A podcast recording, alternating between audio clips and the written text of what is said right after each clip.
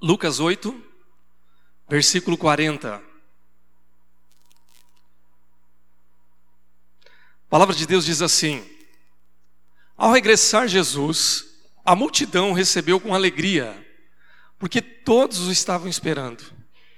Eis que veio um homem chamado Jairo, que era chefe da sinagoga, e prostrando-se aos pés de Jesus, lhe suplicou que chegasse até a sua casa, pois tinha uma única filha de uns 12 anos que estava à morte. Vamos para o versículo 49 agora. Falava ele ainda, quando veio uma pessoa da casa do chefe da sinagoga, dizendo: Tua filha já está morta, não incomodes mais o mestre. Mas Jesus, ouvindo isso, lhe disse: Não temas, crê somente e ela será salva. Tendo chegado a casa, a ninguém permitiu que entrasse com ele, senão Pedro, João, Tiago e bem assim o pai e a mãe da menina. E todos choravam e a pranteavam. Mas ele disse: Não choreis, ela não está morta, mas dorme. E ria-se dele porque sabiam que ela estava morta. Entretanto, ele, tomando-a pela mão, disse-lhe em voz alta: Menina, levanta-te. Voltou-lhe o espírito. Ela imediatamente se levantou e ele mandou que lhe dessem de comer. Seus pais ficaram maravilhados, mas ele lhes advertiu que a ninguém contassem o que havia acontecido. Irmãos, um dos aspectos pelos quais a família ela é tão importante e, portanto, um projeto de Deus, é porque as melhores e as piores experiências que vão formar o nosso caráter, a nossa maneira de ser e de se relacionar com as pessoas e com a sociedade, elas acontecem no contexto familiar. Se você parar para pensar um pouquinho, talvez você rapidamente consiga se lembrar de algumas experiências desagradáveis, talvez até um pouco assustadoras ou traumáticas, que você tenha passado num contexto familiar. Eu lembro de várias aqui só de pensar, mas não vou falar. Não precisa, né, irmãos? Pula essa parte. Mas a gente tem. Por outro lado, algumas das melhores experiências, algumas das experiências mais gostosas que a gente gosta de lembrar mesmo, elas acontecem no ambiente familiar. Experiências que nós tivemos com a nossa mãe, nosso pai, esposa, marido, filhos. Coisas boas. A, a minha filha, ela costuma, toda vez que ela tem uma experiência gostosa, quando a gente vai passear, ou quando ela é, ganha um presente, alguma coisa, ela chega para mim e fala assim: pai, hoje é o melhor dia da minha vida. ela já teve vários melhores dias da vida dela. E aí eu pego, dou um abraço nela e digo assim: filha, eu espero que você tenha ainda muitos e muitos melhores dias da sua vida. Que amanhã seja um dia melhor ainda que hoje. Porque eu sei que a vida vai trazer para ela, como trouxe para cada um de nós, muitas outras experiências experiências duras muitas vezes e experiências maravilhosas. Mas a gente sempre vai se remeter às experiências familiares, porque é a nossa base. Eu já disse que não há família perfeita e já disse que nós temos as nossas lutas, as nossas mazelas, mas Deus tem um interesse nisso. Nós lemos um texto onde um pai, um homem chamado Jairo, se apresenta a Jesus e clama, porque ele estava vivendo talvez o pior momento da vida dele ali. Ele estava na iminência de perder a sua filha. E quem é pai ou mãe sabe o quão isso dói na gente. A gente fala e a gente diz o seguinte: que há muitas dores na vida, mas filho é uma dor doída demais. Você pode apanhar na vida, você pode tomar muita bordoada, mas nenhuma pancada dói tanto quanto a pancada num filho. É uma dor que está é, alheia à sua possibilidade de controlar e de, de, de poder fazer alguma coisa. Por isso a gente precisa tanto de Deus. Então, quando eu vejo a situação desse homem, eu começo a pensar nos meus filhos e falo: Meu Deus, que dificuldade, que dureza. E esse homem então busca Jesus e clama. E conta a história que as coisas vão sucedendo até que chega o um momento em que Jesus opera um milagre, restaura a vida dessa menina. E com a restauração da vida dessa menina, uma família toda é restaurada. Porque a mão do Senhor se apresentando ali faz que, com que todas as coisas sejam renovadas. Isso para nós, irmãos, serve como uma maneira de nós pensarmos também na nossa família, na nossa casa, no nosso lar e crer que, de alguma forma, Deus vai nos abençoar. Que o milagre que Deus operou naquele tempo é um milagre de hoje ainda. Que se nós cremos que Deus é o mesmo ontem, hoje e eternamente, o milagre de ontem é o milagre de hoje. E que talvez ainda na minha casa e na sua casa não seja uma menina que esteja doente, mas talvez eu esteja doente. Talvez a minha esposa esteja doente. Talvez o meu relacionamento esteja doente. Talvez a, a minha vida material, as minhas finanças estejam adoecidas. E isso está afetando a minha casa. Enfim, algo precisa ser feito e nós conhecemos um Deus que pode fazer todas as coisas. Então, como nós podemos apresentar a nossa vida e a nossa família para Jesus? O primeiro aspecto que eu vejo nesse texto que a gente pode pensar é agir de tal maneira crendo que a bênção de Deus na família começa com a gente. Veja o que acontece no texto. Jairo parte em direção de Jesus. Ele está ali ainda no meio da multidão e o povo estava ali todo é, com aquele assédio todo que era característico do, do, do andar e do caminhar de Jesus. E aí o texto apresenta ele dizendo assim: aparece um homem chamado Jairo, chefe da sinagoga, prostrando-se aos pés de Jesus e suplicando que chegasse até a sua casa, porque a sua filha estava doente. E é interessante, irmãos, porque quem pede para Jesus aqui não é o chefe da sinagoga. É interessante porque o fato de Lucas trazer essa característica de Jairo é para denotar a importância dele. Ser chefe da sinagoga naquele tempo era ter uma posição de status na sociedade de Israel. Uma sociedade que era profundamente envolvida com a fé e com a religião. Ser chefe da sinagoga era ser alguém muito importante. Alguém que dá ordem. Alguém que é chefe.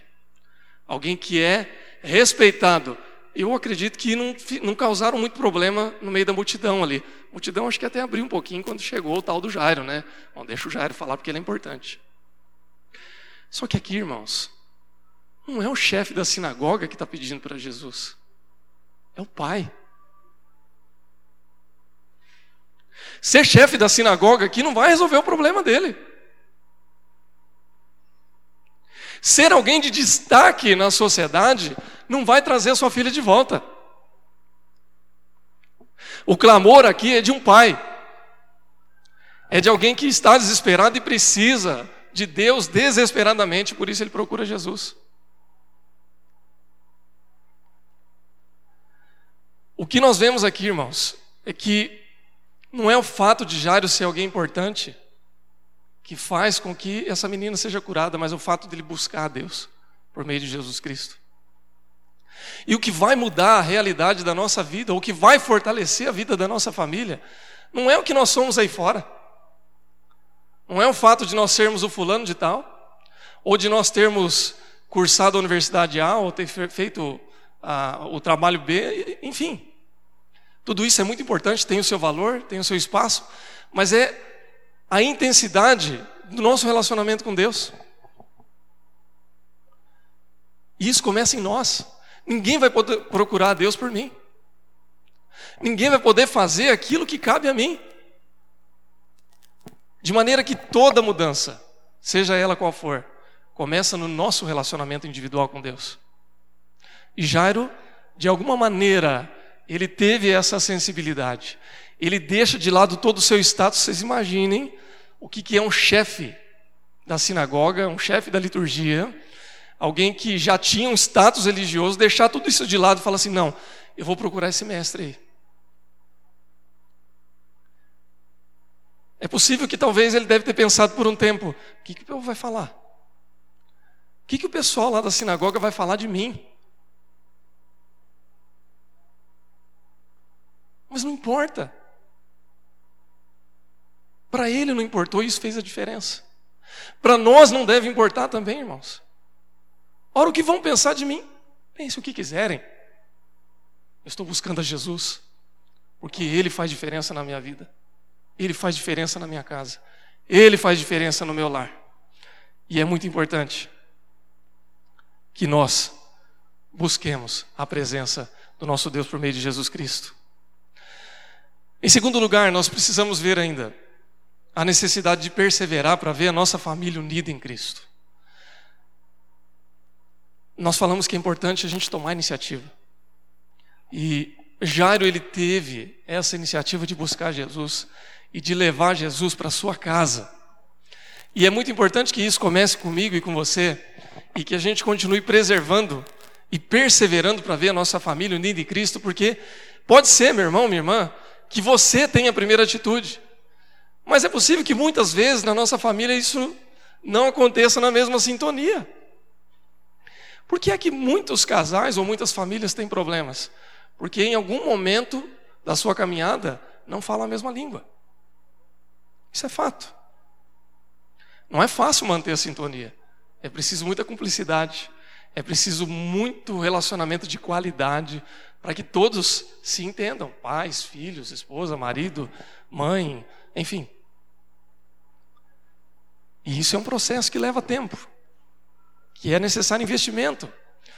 E quando Jairo chega na casa dele, ao mesmo tempo angustiado, mas esperançoso, uma situação ambígua aqui, né? Ele está angustiado pela filha, mas ele está esperançoso porque Jesus está vindo. Ele para no meio do caminho, né? A gente pulou uma parte do texto onde ele cura uma mulher com uma hemorragia e depois ele chega na casa. E quando ele chega, acontece uma coisa um tanto quanto inusitada. Porque chega algum um servo ali da casa dele, e a gente precisa entender que naquele tempo os servos eles faziam parte do núcleo familiar extenso ali da família. Então quem trabalhava na casa de Jairo era como se fosse da família de Jairo também. E chega para Jairo e diz o seguinte: Olha, não incomode mais o mestre, a tua filha já foi, está morta. E essa não era uma atitude que cabia muito a um servo.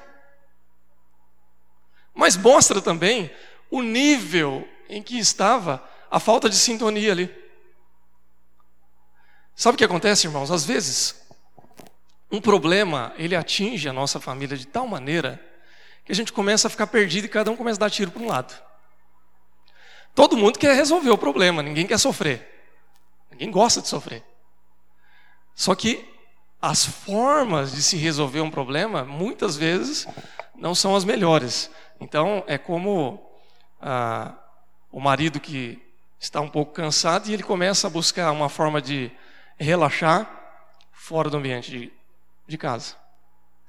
É, aquele elemento ou a elementa, não está certo isso que eu estou falando, né? Não é o português correto, mas é, para brincar um pouquinho com essa situação, então começa a buscar solução em outras formas. Vai gastar um pouco a mais, vai consumir, ah, é o filho que começa a perceber que alguma coisa não anda bem em casa e ele começa a se envolver com coisas que ele não deveria se envolver e às vezes paga um preço muito caro por isso. Então, é a falta de sintonia, é a falta de entender o que está acontecendo. E Jairo, de alguma maneira, ele é tragado por Deus, ele entende o que está acontecendo e ele busca a solução em Jesus. E quando ele chega em casa, aquela falta de sintonia bate na cara dele.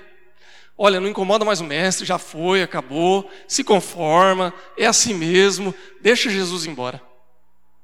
E essa falta de sintonia está tão grande que quando Jesus diz assim: Olha, ela não está morta ainda, ela só dorme, o povo começa a ironizar Jesus. E o Jário está ali. Faz alguma coisa, mestre. Ajuda. Dá um jeito. Não, ele vai dar um jeito. Muitas vezes, irmãos e irmãs, nós precisamos ser como Jairo e perseverar. Porque pode ser que alguns aqui Eu não sei, não conheço a realidade dos irmãos e irmãs aqui ainda, por isso eu posso falar com muita tranquilidade. Talvez você seja o único Jairo da sua casa. O único que ainda está buscando em Deus. Se você for assim, meu irmão, minha irmã, Deus te abençoe. Não deixe de ser Jairo, não, continua. Persevera. Pode ser até que uma parte da sua família tenha se fragmentado, mas mesmo assim persevere. Faz a tua parte. Continua firme. Não desista, não, desa... não desanime. Porque Jesus está com você.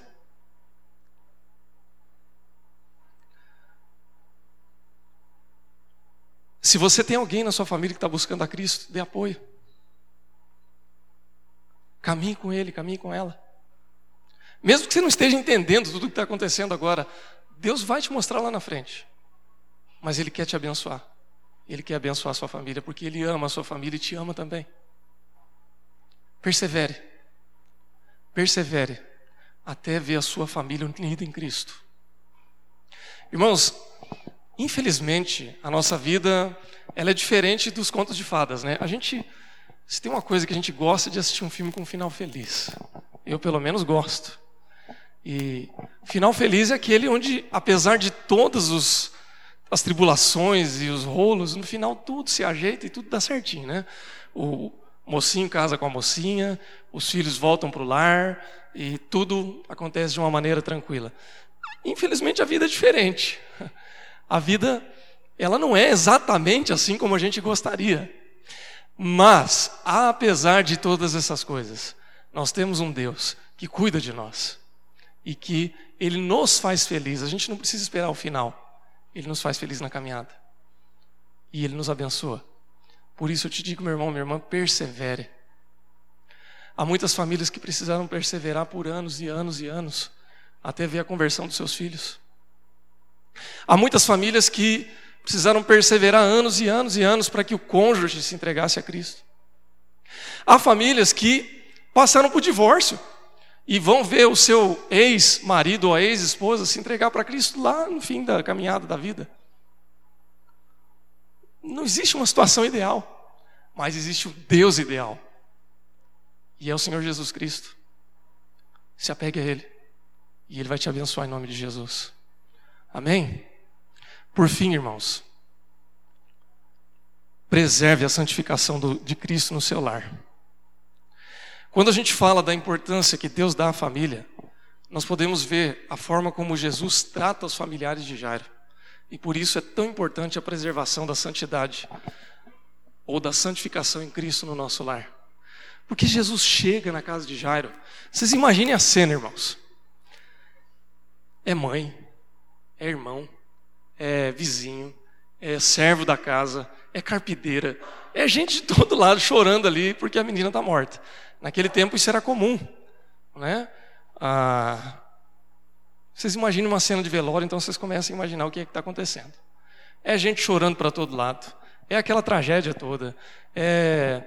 Aí tem choro de todo jeito, né? Tem o choro contido, tem o choro rasgado, tem, tem o choro perto da criança, tem o choro fora da casa, tem para todos os gostos. E quando Jesus chega, ele fala assim: ó, dá licença, tira todo esse povo daqui. Ah, mas eh, não, dá licença um pouquinho, depois vocês voltam. Diz o texto que entra apenas Jesus, Pedro, João e Tiago, o pai e a mãe da menina, mais ninguém. E aí, quando Jesus olha para aquela cena, ele preocupado em confortar a família, ele fala assim: gente, pode ficar tranquilo, ela não está morta, apenas dorme. E aí o pessoal fica assim, né? Mas será? Porque tá com cara e jeito de morto. Não está respirando, o coração não está batendo, está morta. Se ela estava morta, ou se ela apenas dormia, irmãos, o fato é que Jesus trouxe ela à vida.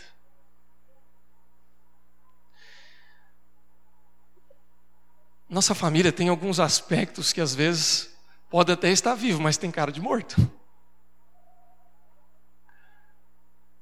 E para isso a gente precisa santificar o lar com a presença de Jesus, para que Ele traga essas coisas de volta à vida. E Deus, irmãos, Ele é tão amoroso, Ele é tão paciente conosco, que Ele usa o nosso lar para que seja um lugar de cura e não de guerra.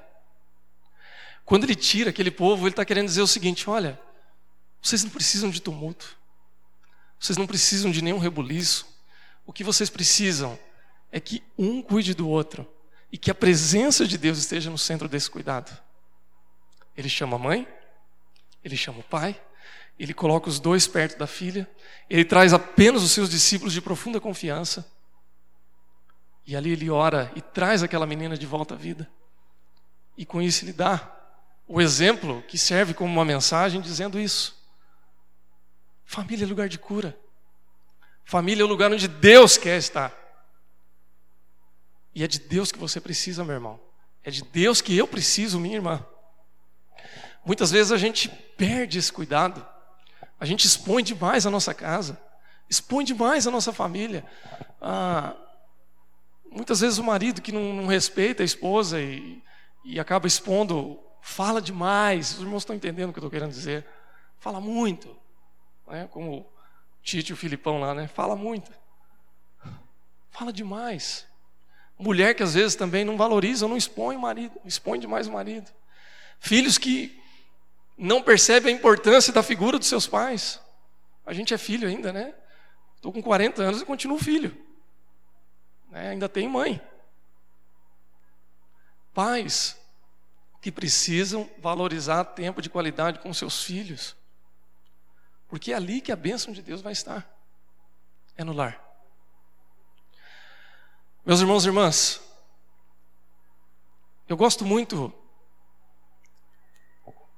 de uma palavra que Josué, lá no Antigo Testamento, quando ele passa por um momento crucial, Josué foi um grande líder do povo de Israel, depois que Moisés fica pelo caminho e ele passa a ser o sucessor. E quando a gente lê o livro todo de Josué, a gente vai ver que a vida dele não foi fácil. Começa lá na sua juventude, quando ele tem que viver toda a experiência do deserto. Continua ao entrar na terra prometida, quando Deus chega para Josué e diz: Ser forte e corajoso. Lá no capítulo 1. Porque eu vou fazer você herdar essa terra. Não te desvies da palavra de Deus, nem para a direita, nem para a esquerda. E ele, quando chega já no final da sua vida, ele está passando por uma crise ali com o povo de Israel. Então, lá no capítulo 24, versículo 15, ele chama o povo e diz assim: Olha, se vos parece mal servir ao Senhor, escolhei hoje a quem servais, se aos deuses ou que serviram vossos pais, que estavam da além do rio, ou aos deuses dos amorreus, em cuja essa terra habitais. Porém, eu e minha casa serviremos ao Senhor. Irmãos, eu acho que Deus ele nos chama da mesma maneira hoje. Ele toca os nossos corações e ele diz assim: Olha, todos nós aqui temos uma escolha. Nós podemos correr para a direita ou para a esquerda, podemos buscar recursos em muitas coisas, mas nós temos um convite para servir ao Senhor no nosso lar, para fazer a nossa parte. E aí talvez você possa ficar angustiado, preocupado, porque nem todo mundo está na mesma sintonia, nem todo mundo está na mesma pegada, como a gente diz. Mas não se preocupe. Deus tem um tempo para todas as coisas, meu irmão. Deus tem um tempo para todas as coisas, minha irmã.